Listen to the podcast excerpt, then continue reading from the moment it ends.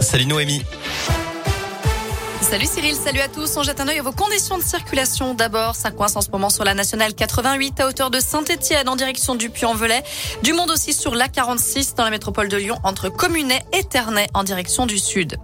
À la une, cet appel à témoins lancé après une disparition inquiétante dans le Puy-de-Dôme, celle d'un homme de 47 ans habitant Saya est vu pour la dernière fois dimanche sur la commune de Saint-Tour-les-Roches. Son véhicule a été retrouvé hier à Orsine, à l'entrée d'un chemin de terre. On vous a mis sa photo et toutes les infos sur l'appli. Il rate le braquage d'une station-service. Deux frères ont été interpellés jeudi soir après une tentative de vol à main armée à Lorme, dans la Loire.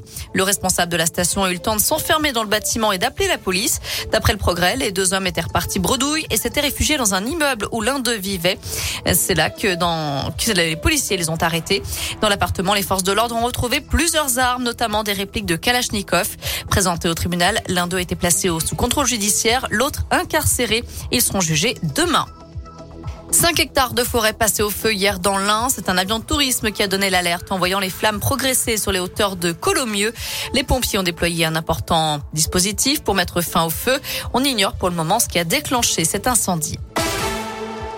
Dans le reste de l'actu, plus de 660 000 Ukrainiens ont fui les combats de leur pays. Dernier décompte de l'ONU aujourd'hui, au sixième jour de l'offensive militaire russe, alors qu'un immense convoi de plusieurs dizaines de kilomètres approche de Kiev, la capitale.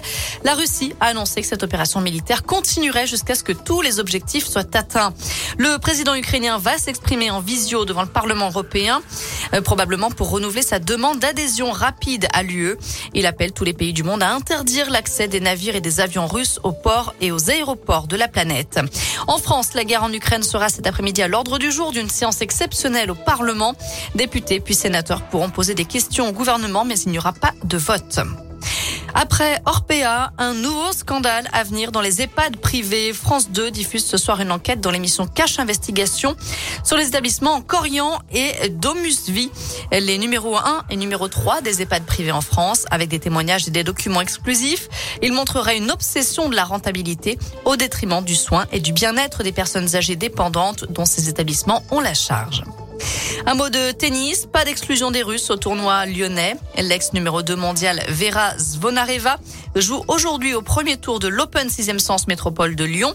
Côté française, on suivra Caroline Garcia, Christina Mladenovic et Océane Dodin cet après-midi.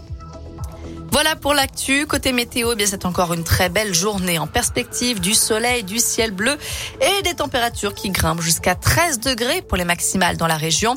Demain, normalement, ça devrait commencer à se gâter un petit peu. On aura un peu plus de grisaille, peut-être même quelques averses dans, dans la région. Merci Noémie.